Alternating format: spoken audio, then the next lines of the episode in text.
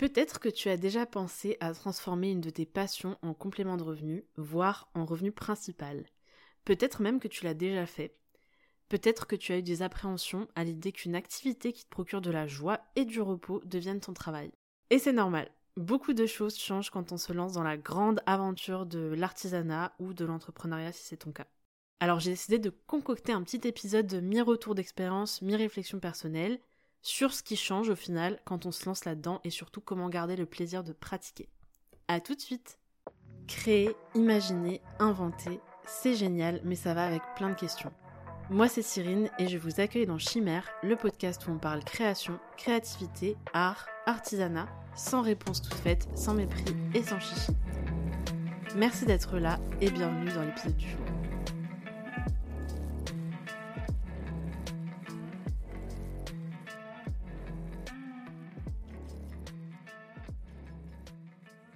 Salut tout le monde, je suis encore une fois très heureuse de vous retrouver pour ce début de saison 2 de Chimère. Donc je suis très contente de vous accueillir pour ce nouvel épisode. Un épisode que j'avais envie de faire parce que c'est vrai que moi j'ai pas forcément un parcours euh, classique euh, pour me lancer dans l'artisanat ou dans l'art en général et, euh, et je pense qu'on est beaucoup dans ce cas-là. Et alors je dis pas que quand on suit des études un peu plus artistiques, on a moins de doutes, mais je pense qu'il y a des choses qui sont un peu plus claires dès le début, il y a des choses où on sait un peu plus où on va. Alors que c'est vrai quand c'est pas du tout notre cursus, quand c'est pas du tout un milieu dans lequel on a baigné, il y a beaucoup d'interrogations, beaucoup de doutes. Et voilà, je pense que ça va pouvoir aider plein de gens qui se reconnaissent pas forcément dans des circuits classiques. Ça peut aussi vous aider à savoir si vous avez envie de vous lancer là-dedans et si vous avez voilà, si vous êtes prêt, prête à vous lancer dans cette aventure-là. Donc c'est pour ça que j'avais envie de parler de ça dans cet épisode. Et pour commencer, je voulais juste faire un petit rappel. On se rappelle aussi que je ne fais jamais rien de petit, donc euh, ce sera probablement pas petit, mais je vais essayer de synthétiser. Un petit rappel de mon parcours pour que vous sachiez un peu aussi d'où je me place quand je parle aujourd'hui. Et encore une fois, je pense que c'est important de se situer parce que on n'a pas tous les mêmes parcours, on n'a pas tous les mêmes façons d'arriver à ce genre de métier. Et du coup, c'est bien de savoir aussi d'où on vient, et ça éclaire un petit peu aussi sur des fois les choix qu'on fait, les choses qu'on ressent. Euh, voilà. Donc moi, pour rappel, à la base, je suis ingénieur agronome, donc euh, dans la gestion de la biodiversité. Je sais pas si j'avais donné tous les intitulés avant, mais en tout cas, voilà, c'était ça. J'étais euh, ingénieur écologue et ingénieur agronome. Et moi, je travaillais dans la préservation de la biodiversité dans les milieux agricoles. Donc c'était assez ciblé et du coup c'était l'idée de travailler avec les agriculteurs et les agricultrices pour mettre en place des meilleures pratiques qui préservent la biodiversité, etc. Donc voilà, moi je travaillais dans l'agroécologie. Avant ça, bah, j'ai fait une école d'agronomie, j'ai fait une année à la fac, du coup en double diplôme pour avoir plus le côté biodiversité, environnement. Avant ça, du coup, avant l'école d'agro, j'ai fait de la biologie. Et avant ça, bah, j'étais au lycée, voilà. Donc, euh, donc du coup, voilà, parcours très scientifique, parcours orienté bio dès euh, la fin du bac. Et puis après, plus euh, en école d'agro, donc il y avait toujours de la bio, et puis euh, tout un tas de matières que je ne pourrais plus reciter aujourd'hui, parce que bah, l'agronomie, ça touche un petit peu à tout, du champ à l'assiette, et tout ce qu'il y a autour, et tout ce qu'il y a avant et après. Donc c'est assez large quand même, donc j'ai fait pas mal de trucs que je ne maîtrise pas forcément tous, parce qu'on a un trop commun énorme avec beaucoup de choses qu'on découvre, et puis après on se spécialise. Mais bon, du, coup, c'était juste pour vous dire effectivement que je n'étais pas du tout dans un, mood artistique. Ça ne veut pas dire qu'il n'y avait pas d'art dans ma vie, hein, comme on l'a vu. On a tous et toutes de l'art dans nos vies, mais c'était pas forcément un projet de carrière. C'était pas, j'allais pas travailler dans la culture ou je ne sais quoi. Donc j'étais même pas très très proche finalement de ces milieux-là je côtoie pas tant que ça d'artistes qui se considèrent artistes et qui en font un métier, donc du coup voilà, c'était assez nouveau. Et en fait, euh, je l'expliquais un petit peu dans mon épisode dont je n'ai pas le nom non plus parce que voilà, je n'avais pas prévu de le citer, mais l'épisode où je parle de mon entrée dans la broderie qui s'appelle Une petite histoire de broderie. Je vous mettrai les notes, euh, la référence dans les notes de l'épisode. Et du coup, j'avais parlé du fait que moi, mon travail, euh, il y, a eu un moment où ça m'a, il y avait des choses qui m'ont dérangé en fait dans comment je travaillais et comment ce milieu fonctionnait. Et donc du coup, j'ai décidé de, bah, de me lancer dans autre chose. Et j'ai choisi la broderie, puisque la broderie, c'était déjà quelque chose que je pratiquais depuis plusieurs années quand j'ai décidé d'arrêter mon taf. Et du coup, ça faisait sens parce que j'avais quand même acquis assez de compétences pour que ce soit professionnalisant. Et en même temps, c'était une activité qui me procurait pas mal de plaisir. Donc du coup, euh, voilà, tout était... Enfin, pour moi, les conditions étaient réunies pour que, voilà, si je me réoriente, ce soit plutôt dans un truc comme ça. Je pensais pas que ça prendrait autant de place. Euh, je pensais pas que ça serait forcément dans les conditions dans lesquelles ça se fait maintenant, parce que entre le moment où j'ai commencé et maintenant, il y, y a, des choses qui ont évolué. Au début, j'étais plutôt sur vendre des kits, créer des outils pour apprendre aux autres à broder, et maintenant, je vends aussi des créations personnelles et je suis beaucoup plus dans la production et dans l'animation d'événements, donc des ateliers, des prestations de broderie. Et bien sûr qu'il y a toujours euh, le côté outil, mais du coup c'est une partie de ce que je fais maintenant. Alors qu'à la base c'est censé être la plus grosse partie. Voilà, vous savez qu'à côté je fais un podcast aussi. J'ai pas mal de projets euh, d'écriture qui sont pas des livres forcément, parce que souvent quand on parle de ça on parle de livres, mais euh, moi du coup c'est plus des projets d'écriture mais qui dont le produit fini n'est pas un livre mais autre chose donc j'espère que ça verra le jour cette année mais je vais pas trop en parler parce que voilà après j'ai peur que ça me que je ne travaille plus dessus et que ce soit des promesses en l'air. Mais du coup, voilà, je fais plein de choses aujourd'hui, mais c'est vrai que la broderie a quand même une place importante et c'est quelque chose que j'ai décidé de professionnaliser du coup en 2023. Donc moi je terminais mon travail euh, précédent euh, en décembre 2022 et du coup voilà, au 1er janvier j'étais définitivement euh, libre de m'adonner à la broderie totalement et c'est ce que j'ai fait. Donc du coup là je suis à un peu plus d'un an de 100% broderie, sachant que j'avais déjà commencé à travailler sur ce projet bien avant d'arrêter mon ancien travail parce que voilà, je planifie dans la vie, je peux, sinon je suis trop stressée si je planifie pas un minimum. Et donc du coup, j'avais déjà commencé à travailler sur ce projet des mois avant. Et, du coup, ça s'est vraiment concrétisé en 2023. Donc là, j'ai pas juste un an, voilà, juste pour dire, j'ai pas juste un an derrière moi de travail sur ce projet-là. Et c'est pour ça qu'aujourd'hui, je me sens aussi à l'aise de d'aborder ce sujet avec vous. Et je pense que du coup, j'ai des retours qui sont assez pertinents pour les personnes qui sont encore un petit peu dans des phases de planification ou même des gens qui se sont lancés et qui rencontrent des difficultés pour qui ça marche pas forcément. Alors voilà, je me positionne pas forcément de, du point de vue de quelqu'un qui en vit actuellement, parce que c'est pas le cas. J'en vis pas totalement. Mais par contre, j'ai appris vraiment beaucoup de choses cette année et, euh, et je pense que c'est quand même ça vaut le coup d'être partagé malgré tout. Alors on va rentrer dans le vif du sujet euh, dès maintenant. J'essaie d'être un peu plus succincte que dans les épisodes précédents. Alors la première chose dont je voulais parler pour euh, ce qui est de se lancer dans l'artisanat ou en tout cas professionnaliser un loisir qu'on a, c'est qu'il faut pas se mettre à son compte pour soi-même uniquement. Et ça c'est un peu contre-intuitif je trouve, mais c'est un gros enseignement que j'ai eu cette année. Parce que forcément qu'au début quand on se lance dans une activité comme ça, quand on se met à son compte sur une activité qu'on pratique déjà, c'est pour des raisons purement personnelles. C'est-à-dire que voilà, on aime faire ce truc-là, on a envie que ça prenne plus de place dans notre vie, et euh, accessoirement, on ne peut pas payer son loyer en sourire et en poème, donc euh, il faut de l'argent dans la vie, il faut manger, il faut se nourrir, il faut avoir des loisirs, enfin voilà, c'est le minimum, et donc du coup, comme euh, cette monnaie est unique, on est obligé de, à un moment donné, penser à l'argent. Et donc du coup, souvent quand on se met à son compte, c'est pour des raisons très très personnelles, et c'est normal. Donc c'est pas du tout une façon de culpabiliser les gens, qui le font pas, mais c'est pour vous dire, je sais que c'est naturel de commencer comme ça, par contre, ça ne suffit pas. En fait, c'est ça que je voulais dire, c'est que ça ne suffit pas. Pourquoi? Parce qu'en fait, c'est important d'avoir un réel projet qui va au-delà de soi. Alors oui, à la fin de la journée, on veut tous et toutes avoir un toit et avoir à manger dans son assiette. Oui, quand on fait de l'artisanat, en l'occurrence, après, bien sûr, ce podcast peut aussi vous servir si c'est une autre passion qui n'a rien à voir avec de l'artisanat, mais dans laquelle vous voulez vous lancer en professionnel. Mais voilà, quand on se lance à son compte, on a envie de faire des choses qui nous font kiffer, forcément. Donc, forcément on prend une activité qui nous procure déjà du plaisir, qu'on aime pratiquer et on se dit ah bah voilà, comme ça le travail sera moins pénible. Mais il faut pas oublier que si on veut professionnaliser son activité, c'est qu'on n'est plus tout seul dans l'équation. C'est-à-dire que si moi je fais de la broderie chez moi, pour moi et euh, ponctuellement pour mes proches, effectivement il y, a que moi en fait dans l'équation. Bon euh, il y a peut-être mes proches si je leur offre des cadeaux mais ils les payent pas donc j'ai envie de dire c'est vrai qu'il y a que moi à la fin de la journée qui fait ce que j'aime pour moi ce qui me semble ce que ce que je trouve beau ce que je trouve intéressant etc mais il y a que moi en fait. Il y a, a pas une autre personne à l'autre bout de la création. À partir du moment où on professionnalise son activité en fait on n'est plus tout seul à l'autre bout de la création. C'est à dire que la création on l'a créée voilà, on la conçoit, on l'imagine, on, lui donne vie entre nos mains avec notre savoir-faire, mais à la fin, elle s'en va, elle va chez quelqu'un d'autre, elle vit une autre vie, et c'est tout à fait normal, et c'est pour ça qu'on se professionnalise en fait. Et du coup, moi je trouve que c'est pas normal, et enfin je dis moi, on est beaucoup à trouver ça, mais, mais en fait je, je précise parce que c'est pas évident encore une fois, moi je l'ai pas du tout envisagé comme ça quand j'ai commencé, et c'était une erreur ce n'est pas normal que la personne qui est à l'autre bout de la création, elle n'apparaisse dans l'équation qu'au moment où il faut sortir sa carte bancaire. En fait, quand je vous dis ça, ça paraît logique, mais je vous jure que quand on se lance dans des projets comme ça, et vous, si c'est des idées que vous avez eues, je, suis à peu près sûre que c'est pas forcément une. Enfin, en tout cas, la plupart d'entre vous, c'est pas une réflexion que vous avez eue. Et pour autant, c'est hyper important parce que quand on a une pratique artistique ou artisanale et qu'on veut se professionnaliser là-dedans, on fait quasiment tous cette erreur-là. On se dit qu'on va mettre en vente nos œuvres, qui sont sûrement très bien en fait la plupart du temps parce que ça fait longtemps qu'on pratique euh, cette activité, qu'on a un savoir-faire et qu'on a une vision, c'est sûr.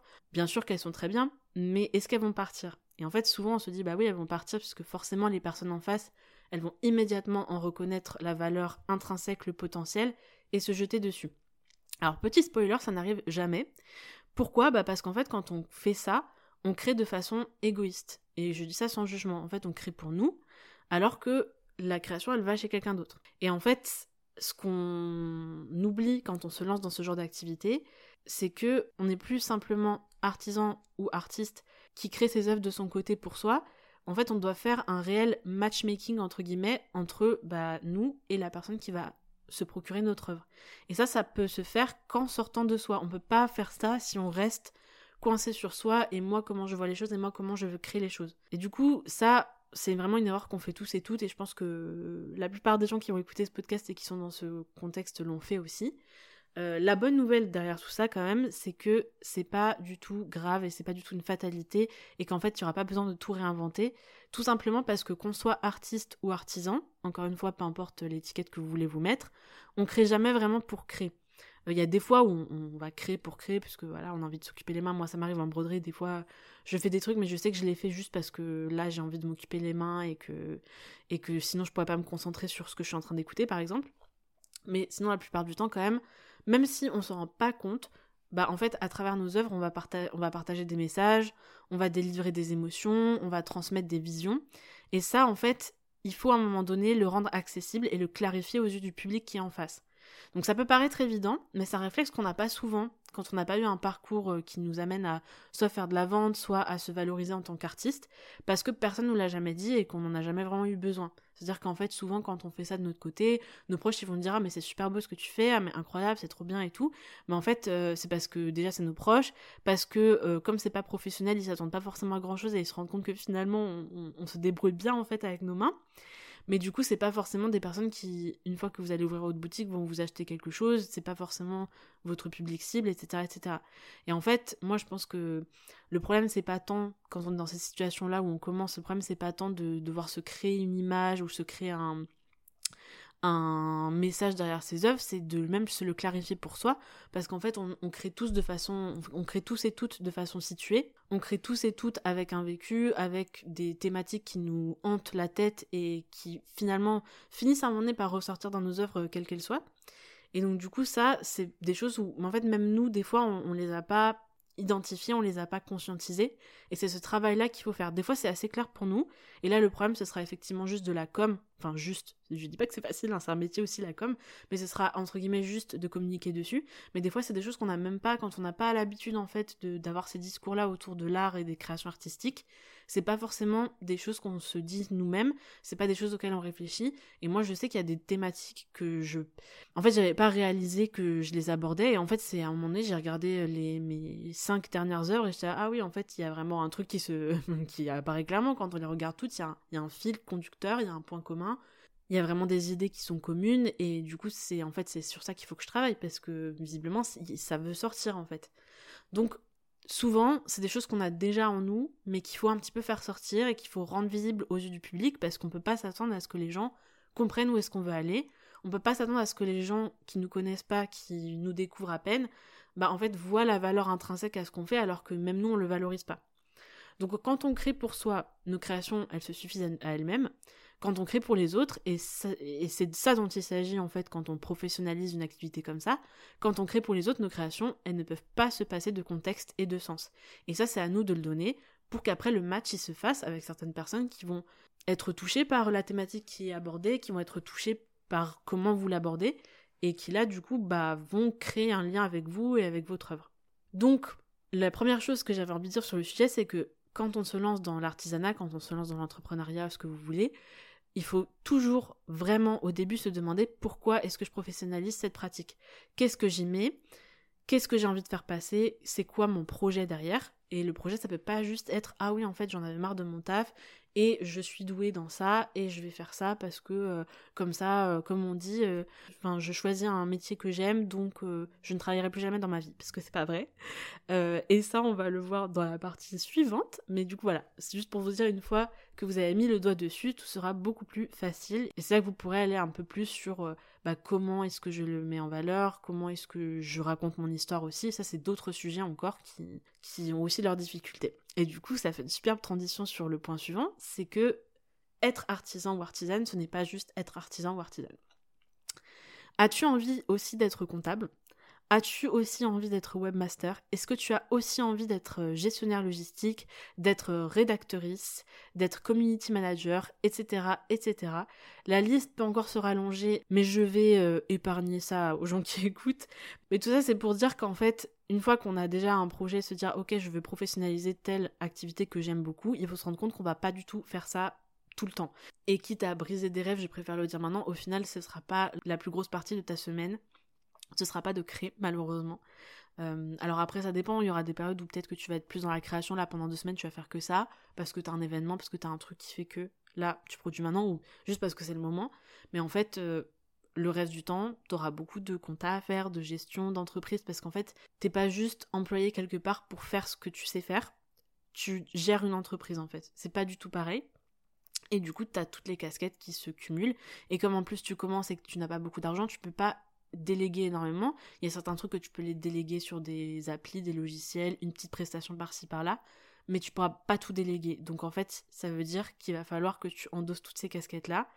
Et en fait, euh, je voyais, j'ai vu un truc l'autre jour euh, qui m'a fait penser au thème de l'épisode euh, sur Instagram, une vidéo qui disait que en gros, si on est artisan ou artisane, mais que euh, on passe la majorité de notre temps à faire de la production, c'est que on fait, enfin, qu'il y a un truc qui va pas en fait dans la gestion de notre entreprise, et c'est un red flag clair et net si tu te lances à ton compte.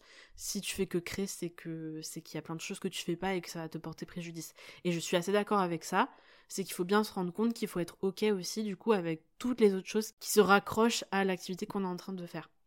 Donc, euh, encore une fois, ce que je disais, tu vas être comptable, tu vas, tu, vas, tu être gestionnaire, tu vas être rédacteur, rédactrice, tu vas gérer tes réseaux sociaux, tu vas gérer ta, ton site, tu vas devoir euh, contacter des, des, fournisseurs, gérer euh, le stock, etc., etc.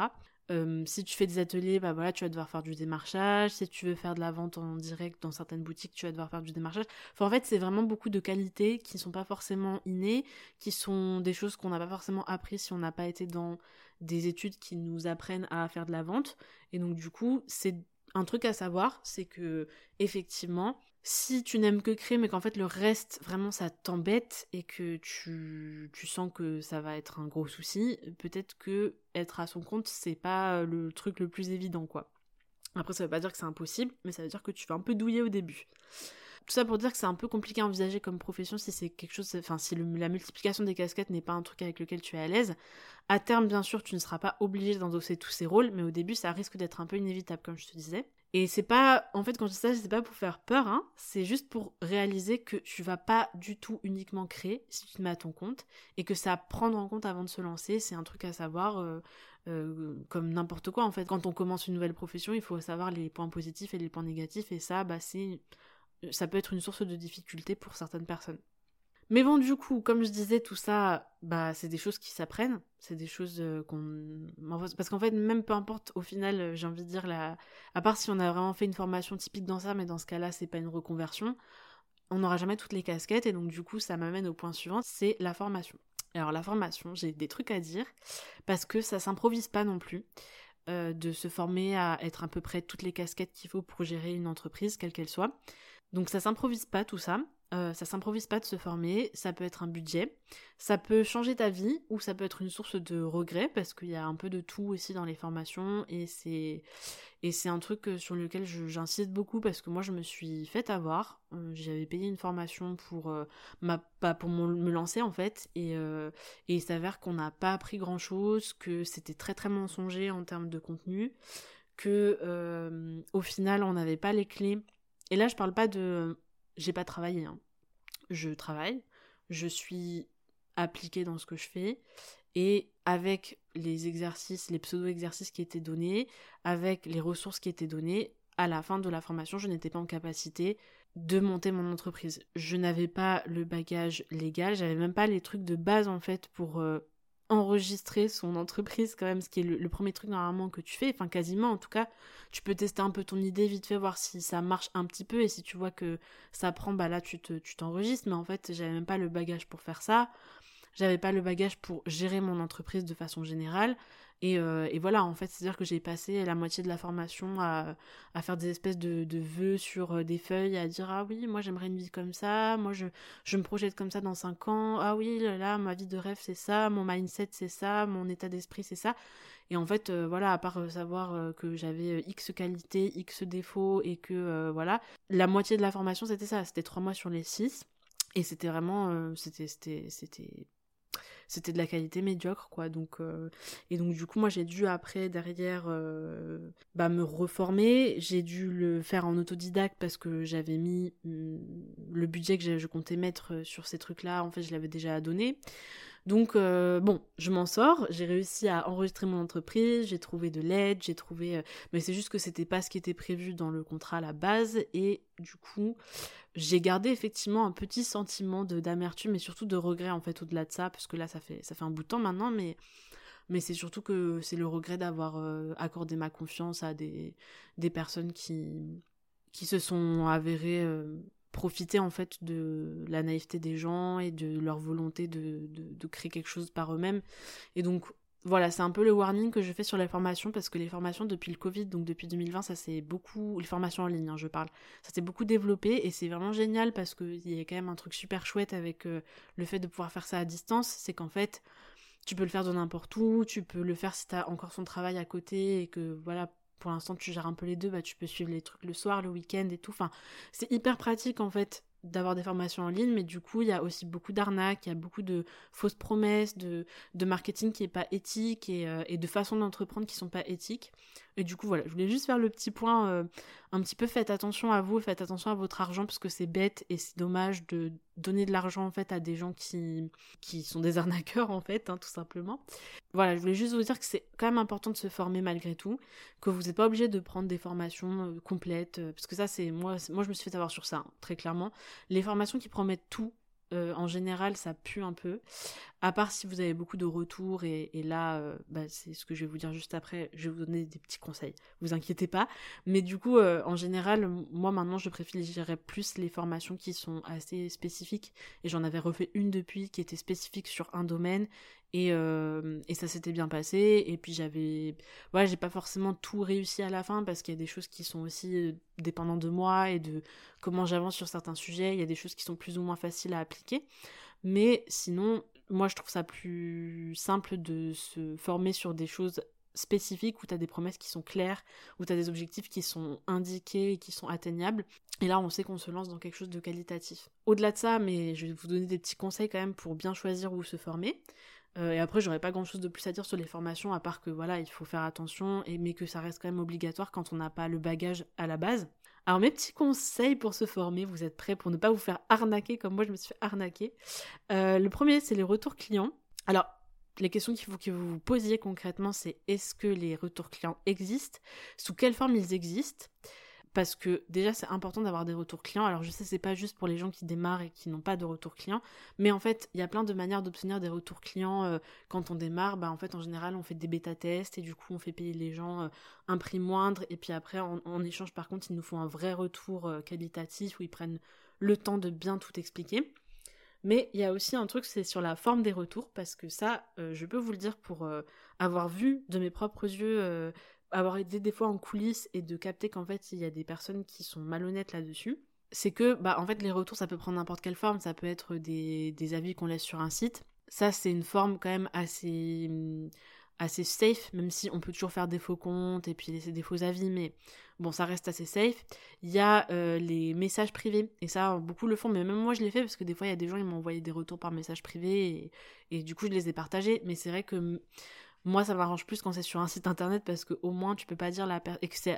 Parce que souvent c'est lié à un achat, donc en fait t'as quand même un truc où tu peux pas laisser un avis si t'as pas acheté chez la personne. Donc ça fait quand même une petite sécurité sur euh, l'identité de la personne qui laisse un avis. Mais c'est vrai que les messages privés, on les anonymise souvent, donc en fait, on n'est pas sûr que c'est vraiment des personnes qui l'ont fait. Et c'est vrai que voilà, les messages privés sur Instagram ou sur Facebook, bah, c'est facile de se l'envoyer à soi-même et après de, faire comme si ça avait été un retour client. Euh, moi, j'avais vu un truc qui, auquel j'avais pas pensé, mais c'est vrai que c'est le plus safe et c'est le, truc qui, en plus, arrive à convaincre bien les gens, mais c'est que les retours vidéo, les retours vidéo, là, la personne, elle prend le temps de revenir sur la, formation et ce que ça lui a apporté et tout ça.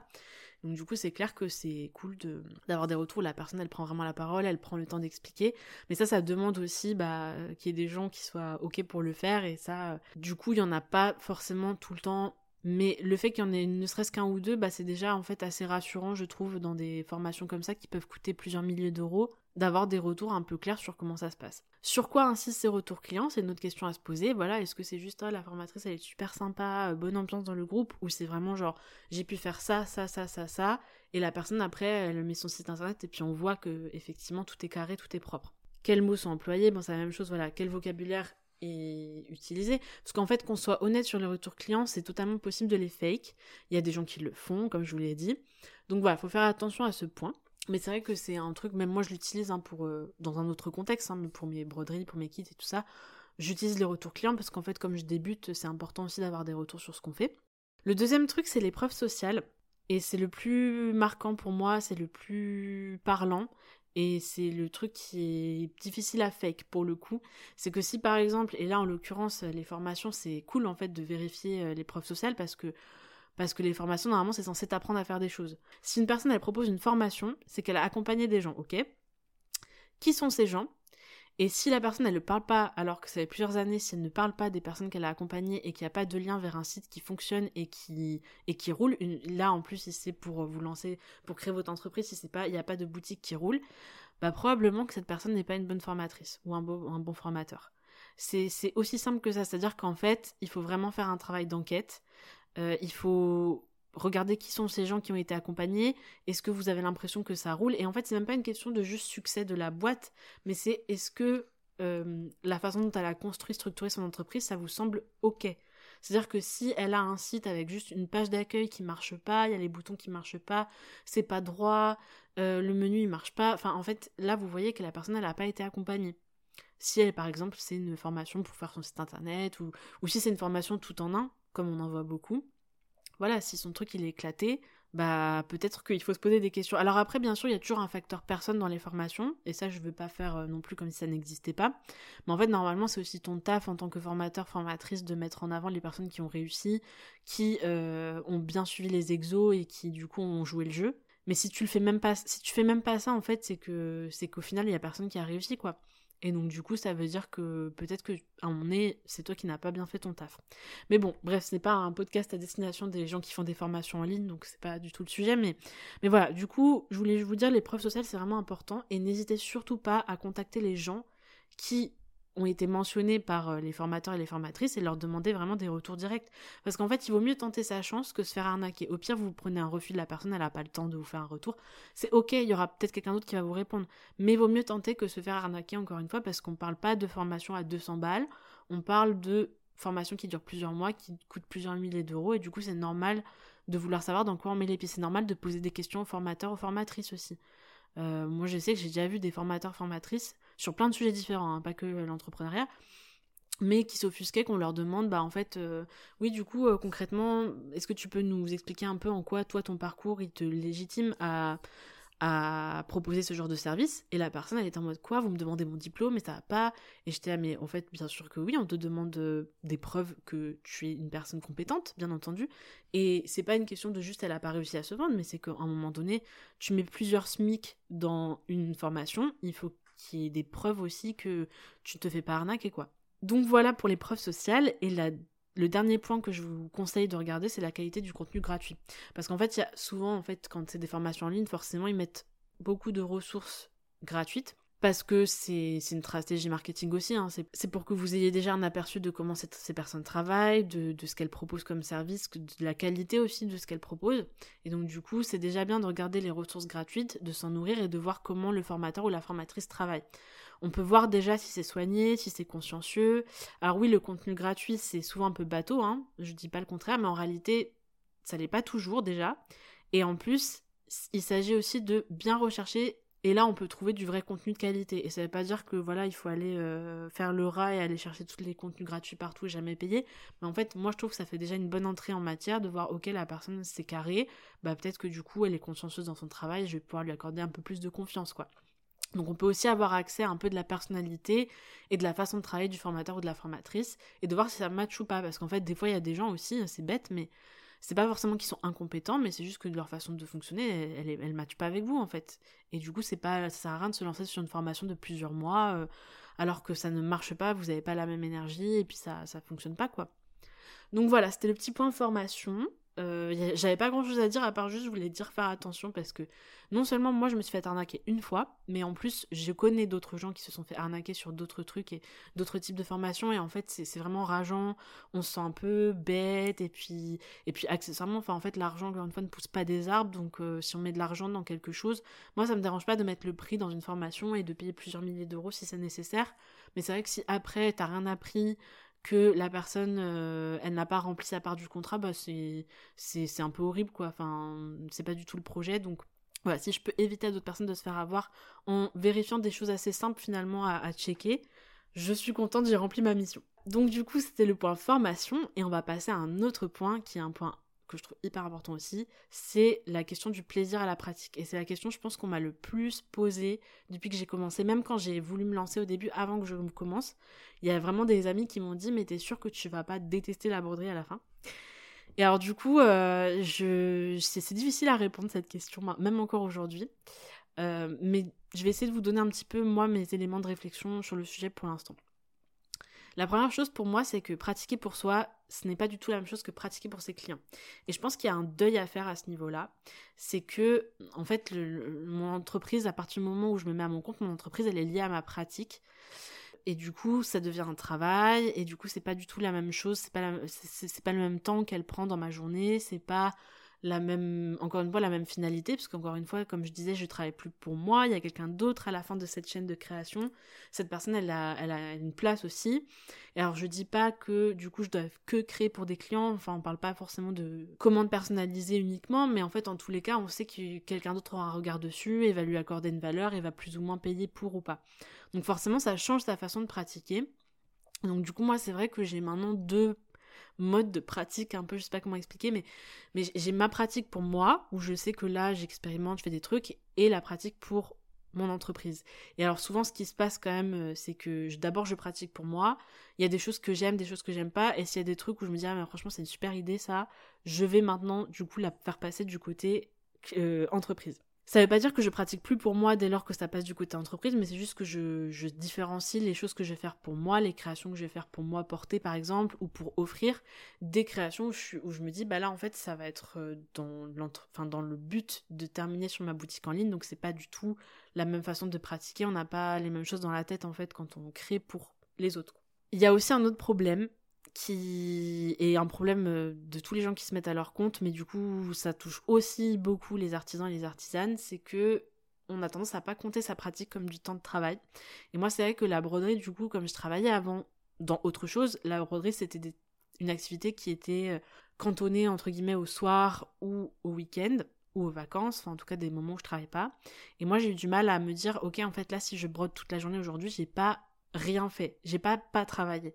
Et du coup, j'ai eu du mal. Maintenant, j'arrive à le faire, même si j'ai toujours du mal à ne pas être productif, parce que j'ai beau critiquer cette société productiviste, euh, je suis un bébé de cette société. Mais, euh, mais j'essaye de faire ça parce que c'est vrai que, en soi, bah, à partir du moment où notre euh, activité artisanale devient un métier, bah forcément, on est obligé de considérer ces temps-là comme du temps de travail et c'est pas du tout la même chose, quoi. C'est pas du tout la même chose et ça doit Enfin, encore une fois, c'est une, autre façon de voir sa pratique. Et c'est pour ça que c'est important d'avoir une différenciation entre ce qu'on pratique pour soi et ce qu'on pratique pour ses clients. Parce que du coup, bien sûr que euh, le cadeau d'anniversaire de ma pote que je vais lui broder, je vais pas le faire sur mes heures de travail. Par contre, bah si ça je vais le faire sur ma boutique en ligne, enfin si je vais le mettre sur ma boutique en ligne à la fin, bah peut-être que je dis pas que je le fais jamais le soir, hein, c'est pas vrai. Hein. je, je triche un peu parce que j'aime bien broder et que j'ai du mal à rien faire de mes mains. Mais je vais quand même le garder du temps de travail en journée pour le faire parce que c'est du travail. Moi, ce que je retiens de ces un an et quelques à travailler sur la broderie euh, et en faire mon travail à temps plein, c'est que la passion, ça suffit pas. Parce que à, tout, en fait, à tout mettre derrière le truc de la passion, il y a cette confusion, justement, ce que je disais, entre le temps perso et le temps pro qui est horrible à gérer déjà quand on se met à son compte de n'importe quelle activité qu'on fasse, mais qui est encore pire quand on fait de l'artisanat parce qu'on se dit ah c'est fun, c'est un hobby et tout, et en fait on travaille des heures monstres parce qu'on n'arrive pas à s'arrêter, parce que bah en fait finalement on aime ça, et donc du coup on se dit on travaille pas, alors qu'on travaille, et donc du coup ça, se, ça se répercute sur comment est-ce qu'on... Même on, monétise tout ça, parce que des fois on se dit bah ok j'ai passé tant de temps, mais en fait on n'a pas compté les soirées des fois qu'on a passé dessus, parce que on regardait un film en même temps, ou je ne sais quoi. Donc du coup, je pense que c'est bien de, sortir un peu de ce truc de la passion, qui est un terme avec lequel j'ai du mal en plus, parce que je sais même pas, en fait j'arrive pas à dire si la, la broderie c'est vraiment une passion, je trouve que c'est une notion un peu floue, et, je crois que j'aime pas trop ce qu'il y a derrière en plus, donc, euh, voilà, en tout cas je pense qu'il faut se, détacher un peu de ce truc de passion qui devient un travail, et du coup c'est trop cool, et se dire ok en fait maintenant c'est une activité professionnelle, et donc du coup il y a des règles à respecter, je dois... Mettre du temps sur ça qui sera du temps pro et ce que je fais sur mon temps personnel c'est pas du travail ou alors c'est du travail mais du coup il va falloir que je le compte comme étant du travail et voilà que je me fasse pas avoir comme se font avoir la plupart des gens qui se lancent dans ce genre d'activité. Alors quelques idées pour quand même limiter les dégâts sur ce truc de passion, euh, euh, travail euh, et, et, surtout pour limiter en fait ce truc que la passion ou l'envie ou le plaisir disparaissent au fur et à mesure de la pratique. La première idée c'est de diversifier ses revenus. Par exemple, moi, j'ai fait ça avec les kits créatifs, c'est-à-dire qu'au lieu de rester juste sur...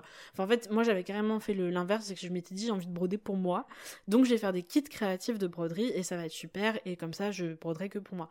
Au final, ça m'a pas du tout suffi parce que j'aime trop broder et que j'avais envie de, bah, de, présenter mes créations aussi à un autre public que juste euh, mes proches. Et donc, du coup, ça s'est fait un peu comme ça, bah, en différentes étapes, mais à la fin, c'est devenu une évidence qu'il fallait que ce soit aussi une activité à part Mais à la base, du coup, moi, je m'étais dit, bah, les créatifs comme ça, ça m'engage pas à grand chose dans le sens où je l'ai créé, ça c'était un gros travail, ça m'a pris beaucoup de temps, mais une fois qu'ils sont créés, en fait, après moi je peux pratiquer de mon côté sans avoir la pression que ça doit être, euh, que ça doit être rémunérateur. La plupart du temps, c'est pas comme ça que les gens font. Donc du coup, moi, je vous le donne comme euh, un tips de diversifier un peu ce que vous faites et de pas avoir 100% euh, de vos revenus qui se basent sur de la création. Donc en fonction de ce que vous faites comme activité artisanale, ça peut être voilà, vendre des kits pour faire soi-même, ou là on est plus dans une position didactique, pédagogique, où on va expliquer aux gens comment s'approprier les techniques que nous on a, on a acquises à l'heure actuelle. Ça peut être par exemple vendre des patrons, ça peut être vendre du matériel, enfin ça peut prendre vraiment plein de formes, mais du coup c'est intéressant de diversifier ses revenus. Quand je dis diversifier, ça peut aussi être bah, par exemple euh, je vais vendre mes œuvres, mais je vais aussi animer des ateliers, où là aussi on est dans cette euh, position de, d'enseignant entre guillemets, où on va enseigner les pratiques que nous on, on a appris à maîtriser. Et donc du coup ça peut prendre vraiment plein de formes, mais c'est un ça peut être une idée en fait pour ne pas faire tout reposer sur sa production et ne pas avoir ce problème qu'on a parfois où en fait même moi bon ça arrive pas souvent mais ça arrive des fois où pendant trois semaines un mois j'ai plus envie de broder et je me dis purée heureusement que j'ai autre chose parce que parce que du coup je, peux me reposer sur d'autres d'autres choses que je vends dans ma boutique d'autres choses qui font qui sont mon travail aussi parce que là en ce moment j'ai pas du tout envie de broder en fait j'ai envie de bouquiner ou j'ai envie de marcher enfin j'en sais rien et donc du coup, quand j'ai un temps libre, j'ai pas envie de faire ça, quoi. Et puis ma journée, quand je travaille, j'ai pas envie de faire ça. J'ai envie d'écrire ou j'ai envie de, faire des petites vidéos pour Instagram, j'ai envie de faire des podcasts, enfin j'en sais rien.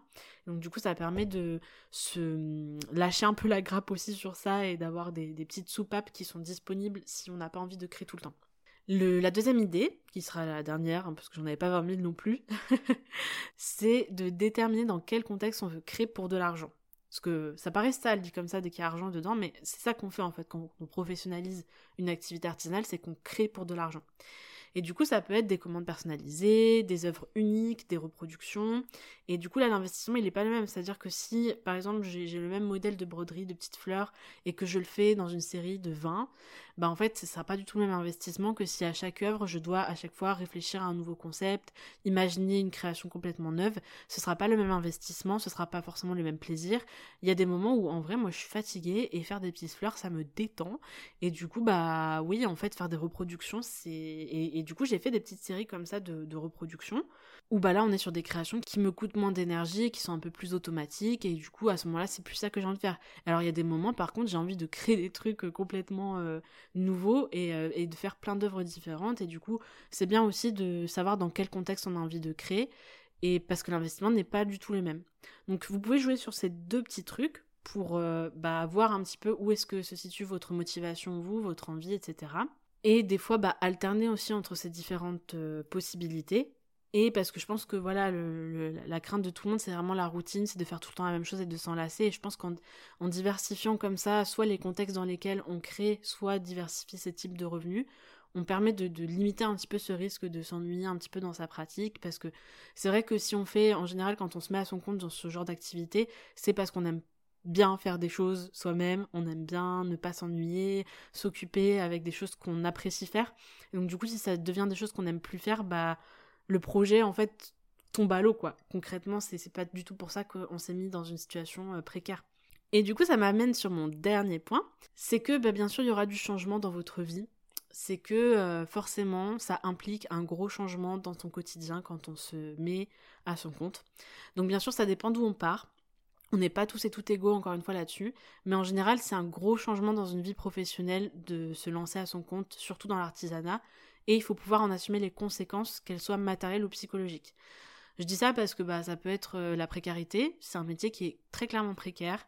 Je dirais jamais le contraire et je pense que faut pas dire aux gens non mais tu vas voir ça va marcher direct parce que c'est pas du tout vrai. Donc il faut être préparé à ce que ça arrive. C'est là d'ailleurs que la passion elle joue son rôle, heureusement qu'il y, a un peu ça, ou en tout cas le plaisir de la pratique. Et puis après il y a des conséquences psychologiques parce que c'est des métiers qui sont pas forcément toujours bien regardés, donc euh, c'est des métiers où des fois on n'a pas forcément le soutien qu'on pense qu'on va avoir.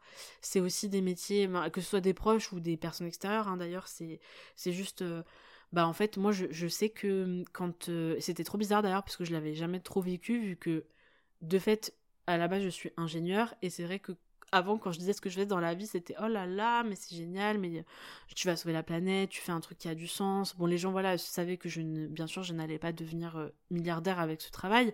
Donc, j'avais pas la réussite sociale de l'argent, mais j'avais la réussite sociale de elle fait un truc euh, d'intérêt général, qui bah, qui apporte sa pierre à l'édifice à la société. Et puis en plus de ça, il y, a le, y a tout le truc autour du fait d'avoir le titre d'ingénieur, tout ça. Bon, j'en parlerai pas là, c'est pas le sujet, mais il y a, y a, tout un truc autour des titres aussi et des diplômes en France euh, notamment. Et donc du coup, euh, j'ai vraiment vu le déclassement dans ma vie cette dernière année qui est passée, euh, que je pensais pas en fait, parce que du coup, c'est un peu le, mon côté. j'ai eu le privilège de faire des, des études qui m'ont amené à ça. Et du coup, j'ai jamais eu trop ce. J'ai jamais été dans ces chaussures-là de personnes qui n'ont pas forcément fait des études qui sont valorisées socialement ou qui n'ont pas une euh, position professionnelle qui est valorisée socialement. Et donc, du coup, c'est toujours des problématiques que j'ai pas eues en fait. Euh, je savais que ça existait, mais je me le suis jamais prise en pleine face. Et en plus, moi, quand je me suis dit je me lance à mon compte, j'étais même pas en mode je me, je me déclasse entre guillemets socialement dans ce que la société considère être des carrières professionnelles. Euh, de valeur, c'est que je me suis dit, bah en fait j'ai quand même créé mon entreprise, j'ai créé tout de A à Z, je me suis auto-formée sur plein de trucs et, et j'étais un peu fière de moi, quoi. Et en fait, c'est vrai que j'avais vraiment des réactions extrêmement différentes à celles que j'avais avant quand je rencontrais de nouvelles personnes et que je parlais de ma vie. Là, c'est vraiment en mode, ok, d'accord, donc tu es hyper précaire, euh, tu fais un métier, euh, bon voilà, euh, tu fais ta petite broderie, c'est c'est bien, t'es contente, mais enfin voilà quoi, je, je vais pas, j'apporte pas grand chose à la société dans laquelle je vis. En gros, c'était un peu ça ce que j'ai ressenti des retours qu'on m'a fait.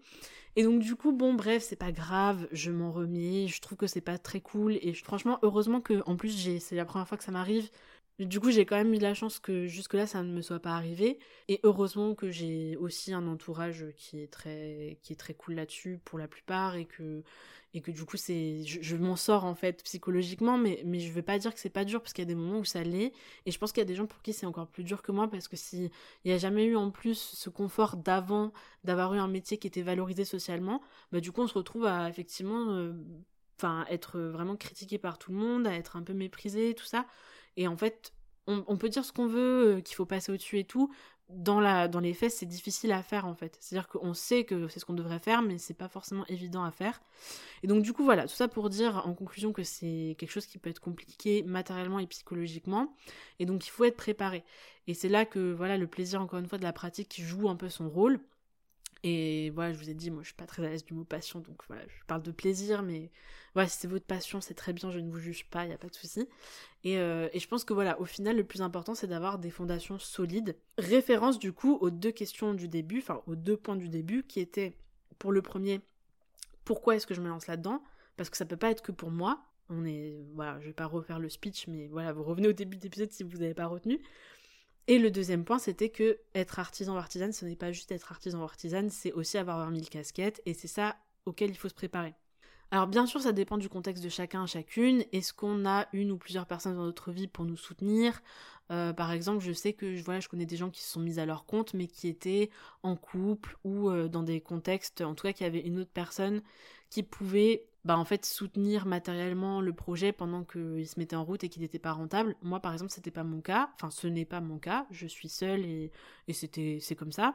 Et donc du coup c'est une difficulté aussi supplémentaire de se dire en fait je dépends que de moi donc c'est cool parce que personne ne dépend de moi donc je peux aussi j'ai aussi cet avantage de pouvoir me lancer là-dedans.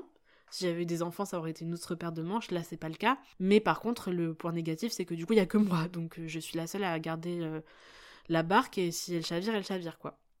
Donc c'est un peu, euh, c'est un truc auquel il faut être préparé. Et après, bien sûr, ça dépend plus largement de l'entourage et si c'est un soutien ou pas pour le côté psychologique. Moi, je, suis assez contente quand même, mais je sais qu'il y a des gens pour qui c'est très compliqué et, bien sûr que c'est une crainte qui est légitime, se dire, bah en fait, si je suis toute seule ou tout seul euh, à tenir mon truc et que tout le monde autour de moi me critique et ne me soutient pas, bah c'est compliqué. Donc euh, voilà, dans mon cas, oui, il y a eu la précarité financière. Euh, et c'est pas exactement le bonheur, on va pas se mentir, mais par contre c'est une précarité qui est choisie. Donc au-delà du fait que voilà je suis pas à la rue et que je me suis quand même assurée de d'économiser un peu avant et de voilà savoir que j'allais pouvoir avoir de l'aide euh, pour me lancer. Au-delà de tout ça, c'est carrément un privilège aussi de se dire ah en fait je peux choisir de me mettre dans une situation précaire pour mener un projet qui me tient à cœur et qui me passionne, quoi. Voilà, je l'ai dit, qui me passionne. Bref, je, je suis fatiguée. Donc voilà, en gros, tout ça pour vous dire sur ce point-là que bien sûr que c'est un changement de vie important.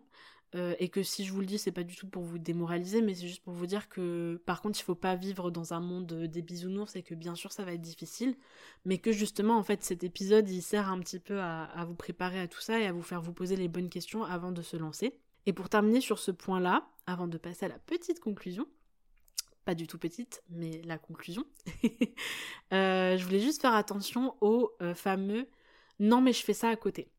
Parce que ça, c'était vraiment une erreur que j'ai vue beaucoup autour de moi et moi je suis contente de pas l'avoir faite parce que j'ai mis tellement de temps à me lancer, parce que je voulais me lancer aussi au début, faire ça à côté, et j'ai mis tellement de temps euh, confère l'arnaque de formation et puis bah confère le fait que j'avais un travail prenant. J'ai mis tellement de temps à me lancer que j'ai pas pu le faire à côté, j'ai dû direct me lancer à full time sur la broderie. Mais à la base, c'était pas ça le projet. Et en fait, je suis contente d'avoir pas fait cette erreur parce qu'il y a plein de gens que j'ai vu la faire, il y a plein de gens que j'ai vu faire des retours là-dessus. Et en fait, c'est une très très grosse erreur le non mais je fais ça à côté donc en fait, on s'en fiche un peu de tout ça, de tout ce que je viens de dire parce que voilà, euh, je mets des prix un peu comme ça, voilà, je vends mes petites créations je fais ça sur mon temps libre, ça me coûte pas grand chose, euh, voilà, je me rembourse le matériel et puis je suis contente euh, ou content, j'ai vendu mes petits trucs et, voilà, et je vois, et je vois si ça marche et puis si ça marche, euh, je professionnaliserai ça.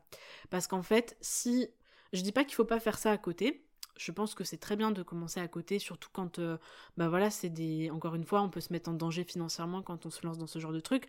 Donc c'est bien de tester son idée quand même un peu avant en ayant la soupape de j'ai un travail et donc un revenu à côté. Mais ça peut pas se faire à n'importe quelle condition. C'est-à-dire que même si on fait ça à côté, il faut quand même avoir ces questions-là que je vous disais pour le début de l'épisode à se dire bah pourquoi je fais ça, qu'est-ce que je mets derrière, et puis vraiment faire le travail de professionnel en fait. C'est-à-dire que tu fais ça à côté, ok, mais il faut quand même le faire comme un ou une pro, parce que tu peux pas le faire comme amateur et le vendre comme ça, parce que du coup t'as pas les bons réflexes, tu mets souvent pas les bons prix, ça c'est un gros problème du coup les prix euh, dans l'entrepreneuriat de façon générale, mais l'artisanat principalement, parce qu'on a du mal à euh, compter combien de temps on travaille, euh, on a du mal à se dire en fait se payer à l'heure, c'est pas du tout une bonne idée parce qu'en fait, il y a tout un dans la création, tu as tout un des heures de travail qui sont pas comptées parce que c'est des, heures où tu crées dans ta tête, où tu imagines des trucs et ça bien sûr que tu vas pas le facturer mais tu as quand même travaillé. Et donc du coup, en fait, il faut apprendre quand même à valoriser ce qu'on fait au-delà du temps qu'on a passé dessus et de ce que ça nous a coûté. Donc c'est tout un autre pan de réflexion que je vais pas développer ici parce que je suis pas du tout euh, coach en création d'entreprise, mais c'est des questions à se poser et ce que je veux dire c'est que même si on veut faire ça à côté, il faut quand même le faire de façon professionnelle parce que sinon on se tire des bâtons euh, on se tire des bâtons. Pardon, on se tire dans les pattes, on se met des bâtons dans les roues. Moi, les expressions françaises, ça fait 10 000. Et du coup, on se retrouve à. Bah, si on veut professionnaliser ça après, on est parti sur des bases pas du tout solides, très très bancales. Et ça ne peut pas fonctionner. C'est-à-dire que on va se retrouver à se dire ah mais en fait euh, j'ai mis un prix mais en fait il faudrait que je mette 5 fois ce prix-là et comment tu l'annonces aux gens? Bah tu peux pas.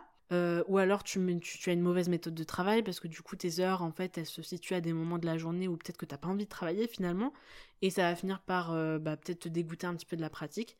Donc bref tout ça pour dire que c'est des questions à se poser et que je pense que c'est pas du tout une mauvaise idée de faire ça à côté au début mais par contre il faut pas le faire au hasard, il faut le prendre très très au sérieux. Pour terminer cet épisode, J'adore les projets des personnes qui veulent transformer une activité artisanale en quelque chose de plus professionnel. Et tout ce que je dis dans cet épisode n'a pas pour objectif de décourager qui que ce soit.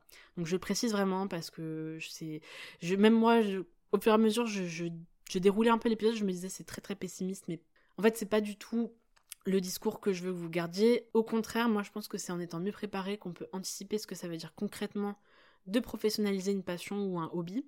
Et parce que ce qui est vrai aussi, c'est que beaucoup de gens échouent en fait. On parle beaucoup de voilà, on met en, valeur des, parcours qui ont réussi. Moi, j'ai pas encore réussi quand à l'heure où je vous parle, je le dis, euh, vous le savez, c'est pas très grave et c'est et en fait, je fais tellement plein de choses que c'est normal. Hein, ça met du temps à, à, se mettre en place, ça met du temps à fonctionner et c'est ok. Donc pour plein de raisons en fait qui dépendent pas forcément toujours de la personne en question, il y a plein de gens qui échouent aussi et eux on n'en parle pas parce qu'on les voit pas en fait, on n'a pas le temps de les voir. Ils se crament la figure avant d'arriver à un moment où on aurait pu les voir, on aurait pu découvrir leur site ou leur ou leur compte Instagram ou leur compte TikTok ou je ne sais quoi. Et donc du coup en fait on, on, les voit jamais mais ces gens-là ils existent et c'est un peu triste en fait. Et souvent c'est parce qu'il y a des choses qui qui ont pas pu être préparées parce que les gens savaient pas en fait. Donc je dis pas, euh, voilà, il suffit de se préparer parce que même en étant bien préparé, on peut se casser la figure, mais par contre, en étant bien préparé, on peut aussi s'épargner des catastrophes qui nous stopperaient direct dans notre élan si on les avait pas vu venir. On sait un peu plus où on met les pieds et on fait un choix conscient.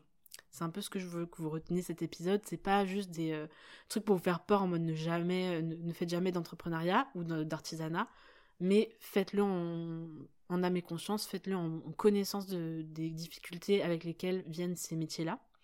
Donc pour terminer, je voulais juste vous rappeler ce qu'on a dit dans l'épisode 2 du podcast avec Daniel. Je sais pas si vous vous souvenez cet épisode, mais euh, très cher à mon cœur parce que c'était mon deuxième épisode et c'était avec un ami et tout, c'était trop chouette. Euh, je sais pas si vous vous rappelez euh, ce dont on a parlé, mais on a fait une différence entre courage et témérité. Donc la témérité, c'est un peu foncer droit dans une situation en ignorant le danger, et le courage, c'est connaître le danger et y aller. Et en plus, bah là, du coup, en ayant les provisions et des munitions pour affronter le danger parce qu'on sait de quoi il s'agit, on peut anticiper. Et du coup, pour terminer cet épisode et conclure là-dessus, je veux bien vous rassurer et vous dire que c'était mon but avec cet épisode, c'est de vous donner la possibilité d'être courageux, courageuse et pas téméraire. Si cet épisode t'a plu, je t'invite à mettre 5 étoiles sur Spotify ou Apple Podcast et à en parler autour de toi aux personnes qui auraient besoin d'entendre ces mots. On se retrouve la semaine prochaine pour un nouvel épisode. D'ici là, prends bien soin de toi. Salut